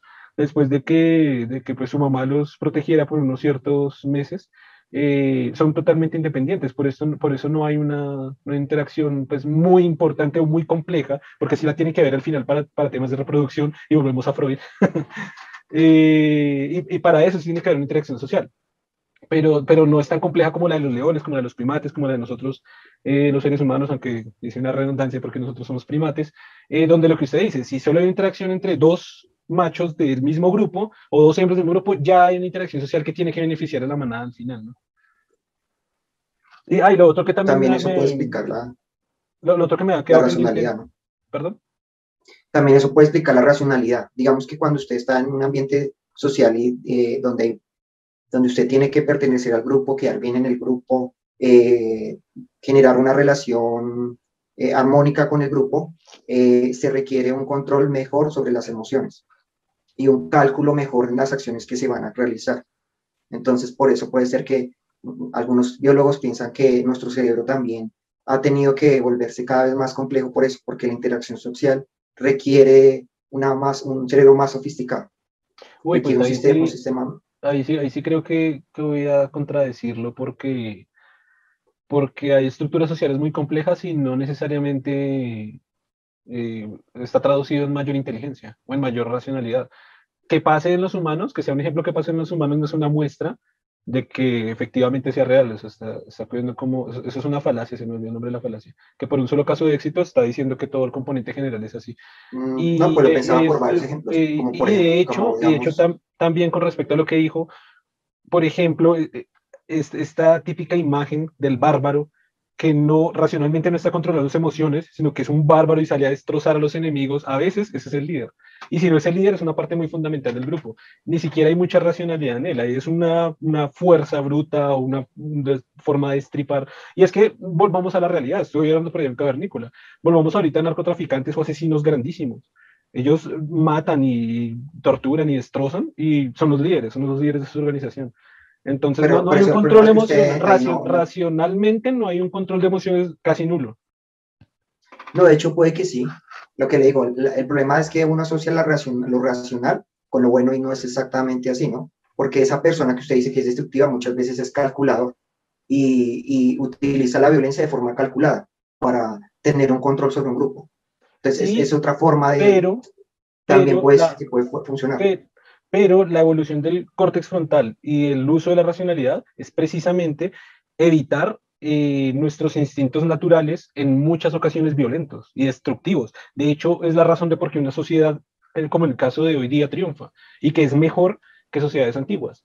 Así que, así que racionalidad que esté enfocada para destruir y matar, sí hay uso de racionalidad, pero no es un uso de la racionalidad para el control de la emoción y de esos instintos. Ah, porque precisamente Carl Sagan en otro capítulo, o no me acuerdo si en el mismo capítulo, él argumenta algo, algo similar. Dice, tenemos un instinto de caza que viene de miles de millones de años de evolución y ese pudiera ser un peligro actual para la, para, para la sociedad actual. ¿Por qué? Porque se, se, busca que ese mismo instinto de caza se, se utilice pero para matar personas y para asesinar, con cosas que no son necesarias. Es decir, de nuevo, nuestra comida la conseguimos en la tienda y es un peligro que tengamos ese sitio de casa. O sea, es, es, un peligro para el humano actual y para una sociedad futura, actual y futura. Sin embargo, pues, eh, dato curioso, y este dato sí quiero resaltarlo porque muchísima gente lo desconoce y no, no solo desconoce, sino cree que es lo opuesto. Y es que estamos en una de las sociedades y uno de los tiempos más tranquilos y más de paz que ha existido en toda la historia de la humanidad. Es decir, en este momento 2021 tenemos un récord de la sociedad más tranquila y más pacífica que hemos podido construir en toda la historia. Y quiero resaltar el dato por lo que le digo, no es solo que la gente lo ignore, sino que la gente cree lo opuesto, cree que estamos en unas peores sociedades destructivas y más asesinas. Y pues esto entiendo que sí parece la, pareciera que fuera así, pero los estudios son contundentes, es decir, la cantidad de, de muertos, de asesinatos, de guerras, de, mejor dicho, todas las porquerías que es capaz de lograr el humano, es en este momento donde se han logrado reducir casi a sus, a sus proporciones mínimas, es decir, a, lo mínimo que se ha logrado en la historia. Falta mucho, pero, pero vamos bien, o sea, y, me y de hecho hoy, esa reflexión la hacía hoy, estaba escuchando un podcast, creo que era de Jordi White, y, y precisamente hacía una reflexión interesante de que, de que, afortunados somos todos nosotros, todos, usted y yo y todos los que nos están escuchando, de vivir en tiempos tan pacíficos, o sea, que qué bonito es reflexionar y darse cuenta que estamos viviendo en los tiempos más pacíficos de la historia y que afortunados somos de haber nacido, nacido en este periodo de tiempo, todos nosotros en, un periodo de tiempo tan, tan pacífico. Obviamente, muchas, muchas personas quizás estén diciendo, hey, pero aquí están, están apuñalando, están robando, están matando, sí, pero devolvamos el tiempo y, y, y, esos robos y esos apuñalamientos y todo estarían más generalizados más para todos nosotros. Muchos de nosotros ni estaríamos escuchando ya estaríamos muertos muy seguramente o en el hospital o con alguna gravedad. Eh, pero no sé, es una reflexión interesante que quería hacer ahí con, con, ese dato que acabo de dar, es esa reflexión muy interesante de que, de que wow, qué afortunados somos de vivir en, en esos tiempos, independientemente pues de, de, de, problemas, que, ah, ese es otro tema, es mucho que hablar. Es otro tema de que, de que cuáles son los problemas que se van generando en la sociedad, ¿no? Nuestros problemas, y así como hablábamos la vez pasada, son los, los llamados problemas de primer mundo, de, de, los problemas es mierda, ¿no? Me van, a, me van a cortar el internet y no tengo conexión y esta porquería va lenta y no me puedo comunicar. Y si así fue, o sea, eh, ahorita con la caída de las redes sociales, deberíamos hablar un poquito de eso, ¿no? Ahorita con la caída de las redes sociales, la gente estaba, mucha gente estaba desesperada, mucha gente eh, tuvo algo de ansiedad, o mucha ansiedad o poca ansiedad. Creo que todos tuvimos ansiedad en cierto límite. Puede que, ve, tan raro las redes sociales se cayeron, nada. Pero hay, hay un nivel de ansiedad muy mínimo. Pero hay gente que sí tuvo este nivel de ansiedad muy alto y esos son sus problemas, ¿no? Devolvamos el tiempo 100 años, 200, 300, 500, 1000, 2000 años, ¿no? Su problema es que no tiene agua y se va a morir de malaria toda su familia y a los 30 años de apendicitis y usted se muere en 15 días. ¿ya? Y su familia también y, y, el rey y la Inquisición va a venir a descuartizarle, quitarle la cabeza a todos por decir que Dios no existe. Ni siquiera por decir que Dios no existe, por decir, ¿será que Dios existe? Entonces, digamos que estar preocupados porque se nos cayó un sistema de comunicación global de los más avanzados también que hemos tenido en toda la historia a, tener los problemas de no tener agua y de que vamos a tomar agua contaminada con insectos o vamos a morir nuestra familia en, en, cinco días y como que es un nivel de problemas muy diferente. O que un ejército y nos va a decapitar, exacto. O que tomaron la, tomaron la aldea y finalmente van a matar a todos los que... Como que la Segunda Guerra Mundial, ¿no? ¿Y se acuerda ese ejemplo que... van a, que van a bombardear y van a volver, van a, van, usted va a quedar entre pedazos, cosas de ese tipo, sí, claro. Me, me, me hizo esos extremos, Me hizo traer imágenes vividas de la Segunda Guerra Mundial. Lo digo como si hubiera estado yo ahí, ¿no? Cuando estábamos combatiendo para los aliados. no, pero sí me hace traer imágenes de, de, las imágenes que hay, o sea, lo que usted dice, o sea, pasaban, pasaban los ejércitos, de, o sea, volviendo mierda, y sí como dicen la, como, como dice Dios. Tengo un video para todos que se llama Postura Crítica para Dios, Religión y la Biblia, parte 2, donde hay un fragmento de la Biblia que Dios dice a través de su palabra que nos va a volver a todos una montaña de, de, mierda, de excremento. Así que voy a decir, ¿no? como, como diría Dios, pasan los, los, los, ejércitos a dejar, a dejar a las personas hechas un montón de excrementos. Sí, claro. Pero sí, sí, bueno, eh, digamos que es, es interesante que, en este momento, digamos, hayamos alcanzado esos niveles de, de, paz, ¿no? Estamos en teoría en una, posguerra, ¿no? Y digamos que después de la Segunda Guerra Mundial, digamos, es que creo que la brutalidad de esa guerra fue tal que creo que el ser humano no, ha querido, no quiere repetirlo. Sí, un aprendizaje finalmente. Sí, es, que es como, como dicen en, en nuestras vidas, sí, cada vez que usted tiene un problema o una crisis, es importante la crisis por dos cosas, por el aprendizaje y para valorar los momentos en que no está en crisis. Si, si, la vida no hubiera crisis, sería una vida de, no todo es perfecto, es como una mierda. O sea, si todo fuera perfecto, todo sería una mierda. Pero los momentos de crisis ayudan a pensar de que, wow, afortunadamente no estoy en esa crisis. Y que si estoy en una crisis, voy a poder salir de la crisis. Creo que eso le pasó a la humanidad completa. Es decir, entre una crisis tan profunda que fue la Segunda Guerra Mundial, fue tan grave, fue tan fuerte, que básicamente desde ahí fue que mm, se pactaron mejores los, tratados internacionales por tierra. Generalmente es que esas guerras siempre, casi siempre eran por tierra o por, o por diferencias políticas. Pero entonces, si usted se da cuenta ahora, si alguien quiere un territorio, tiene que ir a la Haya, tiene que pasar un documento, tiene que firmar, tiene unos estatutos, y el otro recibe. O sea, wow, qué civilización. O sea, se escucha, se escucha bonito. A veces no funciona tan así, pero se escucha bonito. Ah, ese pedazo de tierra es mío tome su papel, revísenlo, vayan, miren, díganle, coméntenle, vamos a hablar. entonces, ese territorio es mío, no, vale verga, una bomba, vale verga, mande cuatro mil hombres a la frontera, y mátenlos, y descuarticen, y acaben con la vida del otro, o sea, eh, pero, pero, claro. claro, eso todavía ocurre, pero no, pero es diferente en el sentido de que ya no lo aceptamos de, la manera que se aceptaba antes, Se puede, todavía ocurre, pero finalmente no, no lo aceptamos así tan fácil. La, la, civilización creó unas, unas, normas y una forma de ver el mundo que no acepta esa visión ya. Digamos que eso sigue ocurriendo, ¿no? Ah, y siguen tomando ese territorio que no les pertenece y siguen matando a otros, por, sea por los recursos o por tener control de alguna forma político-económico sobre la región.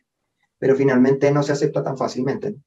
Hay una, una forma, nueva forma de ver esas cuestiones, ¿no? Digamos que antes era lo no tan arbitraria. Antes era, era, No es tan arbitraria, sí.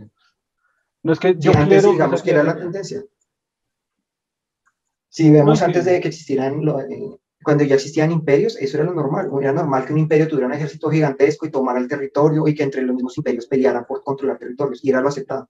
Y era una forma, era en ese momento la forma en que se controlaba a la población. Y era lo aceptado. Ahorita no, no se acepta así tan fácilmente, ¿no? No, y que fue eso, que la, la, en la historia de la humanidad estamos hemos estado siempre en constante guerra entre nosotros mismos y volvemos a lo mismo, porque somos animales sociales, o sea, los clanes de leones se pelean con otros clanes de leones, es decir, el, el macho alfa, los machos alfa van a, los machos alfa suena un poquito contradictorio con la palabra alfa, pero bueno, los grupos líderes machos de la manada de leones eh, se enfrentan a, otra, otros grupos de leones para, por, por territorio y por hembras y por comida.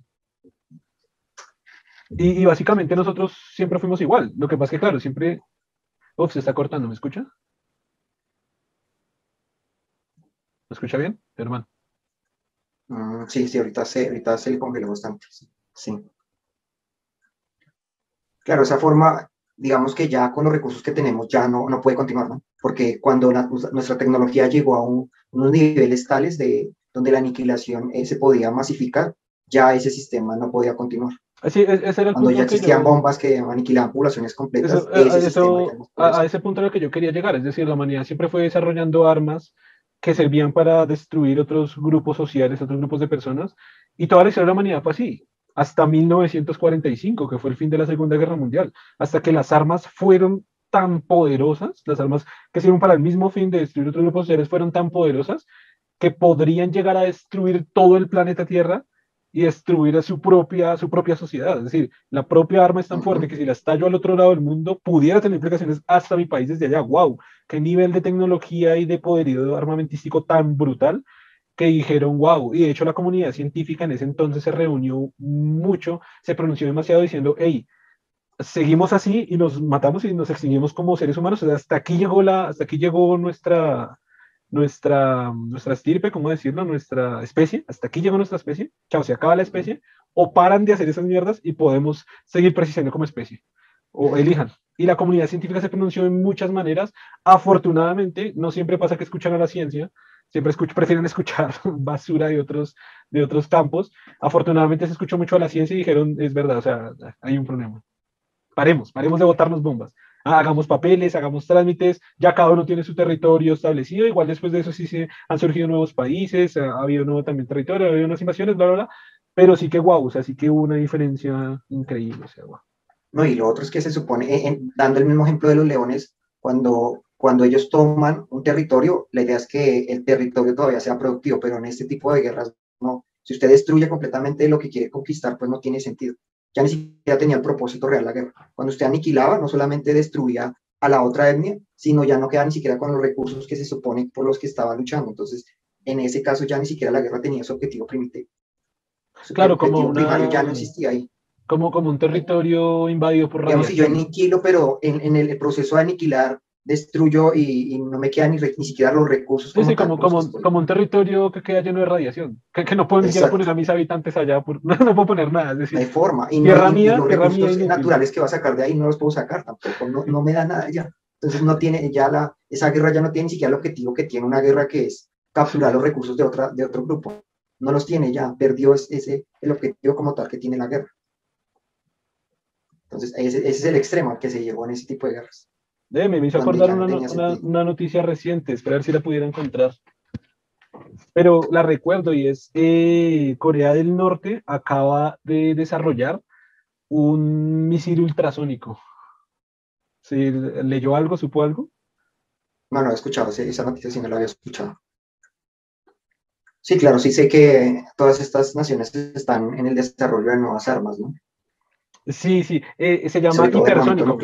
Me, me, confundí un poco con el nombre, se llama eh, hipersónicos. Eh, según lo que leí, bueno, igual acá voy a ver si alcanzo a leer muy rápidamente, extremadamente rápidos y muy precisos. Estos proyectiles han desencadenado una carrera armamentística entre las principales potencias del mundo, acelerada con las recientes pruebas realizadas por Moscú. me estaba equivocando porque yo había leído que era Corea del Norte, que dice que Moscú, o quizás sea, o quizás sea una actualización nueva que yo no había visto. La reciente prueba exitosa del misil Avangard por parte de Rusia se ha convertido en la última referencia a una creciente y desconcertante carrera armamentística que tomó impulso este año, la, de las armas hipersónicas. El Avangard no es el primero de este tipo testeado por Moscú. Ve, pero acá dice Moscú y yo estaba seguro que había leído Corea del Norte. Que este año también realizó un lanzamiento del KH-47M2 Kinchal, entre paréntesis Daga, y cuenta en sus arsenales con el arma antibuque 3M22 Zircon y el misil de crucero KH-90. De esta manera, Rusia se atribuye ser el primer país en contar con estas armas operativas que presuntamente podrían superar cualquier escudo defensivo antimisiles. Y ya para hacer un resumen de lo que yo había leído anteriormente, pues de este mismo misil, sino que parece que me equivoqué, fue en el país, eh, pues son demasiado rápidos, alcanzan de un país como Rusia, está tan lejano como de Rusia, Estados Unidos, a una velocidad que no se había alcanzado antes, eh, no los detecta ningún sistema antimisiles por la velocidad. No sé, no sé en este momento cómo funcionan, esa duda me quedó y no la he investigado. No sé cómo funcionan, pero supongo que eh, funcionan detectando un objeto a cierta velocidad, según lo que viene en la noticia. Al superar esa velocidad, queda imperceptible por cualquier sistema antimisiles, y supongo que el sistema antimisiles de Estados Unidos debe ser brutal, debe ser increíble. Eh, y además es capaz, al parecer, es capaz de cargar una ojiva nuclear, y ahí es donde radica el problema grave de todo. Porque volvemos precisamente... que con la cuestión nuclear es una cuestión de ostentación, ¿no? Porque creo que ningún país finalmente la utilizaría, porque su impacto es tal que no, digamos que es para amedrentar. Germán, repita, repita, lo que dijo, ah. que se, repita lo que dijo que se cortó y no se le entendió muy bien. Ah, bueno, no sé si me escuchó. Bueno, no, que digo que, digamos, la cuestión con el armamento nuclear, que es más una cuestión de ostentación, ¿no? no una cuestión que, de, de, pensar que realmente se va a usar, porque eh, es tal el poder de destrucción que no, no tiene sentido prácticamente usarse, ¿no? Porque ah, pues es que eh, genera un problema tal de, de, fuerza que, digamos, el arma es tan poderosa que una vez que se usa en alguno de los países, a no ser que usted prácticamente aniquile el país, si el otro, así se lance una de, de las armas nucleares que tiene, la destrucción es monstruosa para usted mismo. Entonces, digamos que es, más de ostentación de que yo tengo un arma muy poderosa y que usted no puede hacerme nada, más que realmente que usted piense realmente usarla porque las implicaciones son impresionantes. Sí, es como intimidación, intimidación por miedo. Suena redundante, pero es intimidación por miedo. Es decir, eh, había, no me acuerdo, creo que eran los chicos. Yo le digo a usted que no, no, no me ataque o no, o no invada este país porque voy a usar armas nucleares. No implica que lo voy a hacer, o sea que sí, finalmente sí se va a hacer, pero el solo miedo de, de, que realmente lo haga, entonces usted se va a echar para atrás y no va a atacar ese país, por ejemplo. Me, me recuerda a lo que se juega, ¿no? Me, me recuerda mucho la, la, discusión que se establecía con los chicos de Migala, que era muy curioso cómo se establecía ese miedo. Ese miedo es decir, mire el arma que estoy construyendo, mire mi poderío y no me ataque, no me ataque por eso. Entonces el otro dice, ah, yo no lo ataco porque me mostró esa arma. Ya, ya, se vuelve a que ni siquiera hay, hay muertes, no hay muertes de una sola persona en el mundo, pero dice, mire, mire la, la, arma tan increíble que acabo de desarrollar, es un arma brutal. Entonces, como yo la tengo, no me ataque, cuidado, no me ataque. Y el otro dice, hey, no use esa arma o mire la, mire la que yo uso. Y el otro, ah, no, porque yo, mire, yo tengo acá una más grande. Y ah, no, mire, yo tengo una más. Se vuelve, se vuelve hasta un poco chistoso porque ahora la guerra es más de, de, de, de yo la tengo más grande, de yo la, del de quién es la más grande. Y como el de quién es la más grande, eh, pues no la use porque, porque nos matamos. Cuidado, cuidado que lo mato. Usted no sabe quién soy yo. usted no sabe quién tecnológicamente va mejorando, ¿no? Con lo que usted dice, digamos, usted puede tener el arma, pero yo, se la, yo con un sistema de defensa eh, me puedo proteger de ella, pero si yo supero el sistema de defensa, entonces ahora sí puedo ostentar con el arma. Y es con la cuestión del de sistema ah, bueno, entonces, claro. Estaba diciendo que estaba diciendo que los chicos de Migala eh, proponen esa discusión. Y es muy curioso porque puedo conectarlo con lo que estaba proponiendo antes y era la estructura social que hay. Si usted mira, por ejemplo, en, en, en una estructura social como la de un colegio o en muchas otras partes, siempre está el, el, que hace bullying, que es como el de generar este miedo, esa intimidación. Pero entonces yo conozco casos de gente que genera intimidación sin dañar, sin golpear, sin generar daño. Pero es esta típica persona que dice, hey, si alguien me toca aquí, los mato y el que me llegue a hacer algo, yo lo reviento a puños porque yo soy fuerte, porque yo estuve en las calles y yo he enfrentado a ladrones y yo soy boxeador y yo, y, el güey puede nunca haber hecho nada. Pero entonces, si usted se fija, hay una replicación de ese comportamiento social en un colegio o en muchas otras esferas, de que intimidan por miedo sin haber hecho nada con lo que se está presentando a nivel internacional. Es decir, yo tengo esta y, la he utilizado y he matado, cuidado. Y el otro, ah, ah sí, perdón, pero mire, yo tengo esta más grande. Ah, pareciera que fue una estructura social a nivel internacional, a nivel escala, a nivel global, pero sigue siendo la misma, el mismo juego social que ha habido en una especie social, en animales sociales que somos. ¿no? Y eso no, no ha cambiado mucho, ¿no? Eh, claro, es decir, si vamos a un, a un primate o a, un, sí, a otros animales, que el que parece más grande, eh, o, incluso el que es más grande, tiene dominio sobre el otro por su propia fuerza muscular, es, capaz de dominarlo y matarlo. En este caso, el que era más grande era el que tenía mejor armamento. Es decir, cuando, se, cuando la primera civilización desarrolló flechas y los otros tenían ondas, eh, ya había un, un, nivel superior armamentístico, por lo cual podía hacer dominación hacia otras regiones. Es que lo que decía antes, siempre, siempre la humanidad fue con armas, ¿no? Hasta que llegó la bomba nuclear y dijeron, buf, ya, ya nos vamos, o sea, el, el, famoso Armagedón. El Armagedón es destruirnos a nosotros mismos por nuestro nivel armamentístico. No, y el punto sí, el punto es si finalmente sí fuera consecuencia, ¿no? Porque pues estaban desarrollando armas y cada vez más sofisticadas, pero cuando ya se usaron y se vio las consecuencias fue cuando se dieron cuenta que no, no funcionaba ya. Ese sistema ya no funcionaba. Cuando el, el, el, ser humano generó miseria sobre sí mismo, se dio cuenta que eso no, no podía continuar. Eso no quiere decir que esa tendencia haya desaparecido, porque continúa, pero realmente es eh, esta, por eso existe la diplomacia y otros canales para lograr que, que las naciones encuentren formas de solucionar sus problemas. Y se, y se generó una alternativa. Por lo menos se pensó en una alternativa. Se dejó de pensar que eso era justificable y eso era lo normal por lo menos se llegó a esa cuestión. Y, sí, claro. y pues en este momento vivimos un poco en eso, ¿no? En ese tipo de posguerra, donde sí, lo mismo, sí se hace, pero por ostentación, por lo menos no se utiliza, ¿no? O sea, se construyen armas cada vez más poderosas, digamos, cada vez más tecnológicamente, tecnológicamente mejores, pero nunca se usan, ¿no? Solo se usan como forma de, de generar intimidación, pero no más, nunca se llega, nunca se, y se busca, siempre se están protegiendo, ¿no? digamos, en muchas guerras, eh, se protegían de, de, no provocar demasiado a su enemigo para que nunca las usara. Entonces, de esa manera, en cierta manera, se, se mantenía un poco de paz, ¿no? Porque como ambas potencias tenían armamento, ninguna se atacaba directamente. Y de esa manera, pues, puede explicarse por qué cuando nunca hubo una guerra directa entre la URSS y Estados Unidos, porque tenían armas tal que nunca se podían atacar entre ellos. Se generó una, una igualdad en ese sentido. Nunca hubo una guerra directa, ¿no? por lo menos y nunca se, se pensó en ninguna de las dos potencias realmente utilizarlas. Se cuidaron mucho de, de, provocar al otro para que nunca ninguno de los dos pudiera usarlas. Digamos, esa es una cuestión ahí, ¿no? O sea, se empataron hasta el punto de que se generó una paz por pura intimidación. Es otra forma curiosa de, por eso tuvimos en este momento posguerra, o sea, una época de paz en parte fue por eso. Porque la, porque la Primera Guerra Mundial ocurrió y, y la Segunda Guerra Mundial posterior. Entonces, lo creo, llegó, se llegó a un punto de, donde la igualdad llegó a tal punto que no, ninguna de las dos potencias pudieron ya generarse una guerra directa. Y se generó paz por ese sentido. Entonces, eso sí. lo que digo con las guerras, lo que yo pienso con las armas nucleares, nunca se van a usar. No creo que nadie las llegue a finalmente usar. No creo, nunca. Siempre van a estar ostentando, se va a ostentar de que se tienen, se van a mejorar, se van a mostrar más avances, pero nunca realmente creo que se use por lo mismo, porque no, no hay forma de igualdad, de, de generar una guerra eh, que sea rentable. ¿no? hay forma. Ojalá. No. Ah, porque a veces tiene que ver el caso de, dos mentes infantiles liderando países, como fue el caso de, de Trump y de Kim Jong-un. espero, ya, espero lo haya dicho bien. Pero acuérdese que finalmente un líder eh, no puede hacer algo que el grupo o la élite, en este caso, control, le permita. Entonces, si la élite lo permite, lo puede hacer. Pero no, es, no hay un líder que pueda realmente ir en contra del grupo.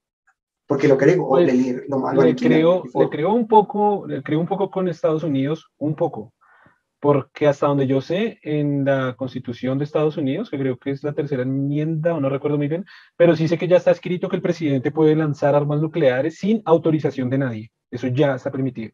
Es decir, no, no necesita ninguna, no necesita ninguna élite, no necesita de nadie. Y estamos hablando de Estados Unidos, pasemos a, Corea del Norte. Él, él, él es único. Él, Aquí no necesita autorización de nadie, pero ni de, ni de los, o sea, ni de los más cercanos. Que, Estados Unidos tiene que, el, eh, el, mismo, para declarar la guerra, el, tiene que, que él mismo mandó a asesinar, en caso de que le contradijeran una razón, los cargos más altos que él tenía. Mucho menos hablamos del grupo y de que, de que, de que a favor del grupo y de nada del grupo. ¿Qué me decía? No, que por ejemplo en el caso de Estados Unidos, para declarar la guerra a un país, eh, el presidente tiene que tener permiso del Congreso, del, del Senado. Entonces, por eso se me hace raro lo que usted dice, que pueda no, no sé, no, no sé para declarar la guerra, pero utilizar armas nucleares y lanzarlas puede hacerlo sin autorización de nadie. Eso, eso Primero tendría que declarar una guerra, supongo, para poder tener esa autorización, supongo. No sé, pero ya con Corea del Norte está. Eso no hay que aprobar una guerra con Corea del Norte, esa ya está. Mm, porque sí, lo que le digo, se me hace extraño que tenga una, un, que esté dentro de la Constitución una, normativa así extrema. Está dentro de la Constitución y fue modificada a partir de los atentados de, del, del 11 de septiembre, porque al, al, al, hacer autorización y burocracia de pedir los permisos, pudieran demorarse mucho y caer una bomba atómica en territorio estadounidense. Así que le dieron total libertad al presidente para que oprima el botón y eh, metafóricamente oprima el botón y las bombas salgan en el momento que él diga sin, sin, sin nada, sin, sin, que haya nada previamente establecido para ello, ni permisos de nadie, ni firmas de nadie. Está en autonomía absoluta de lanzar sus bombas nucleares.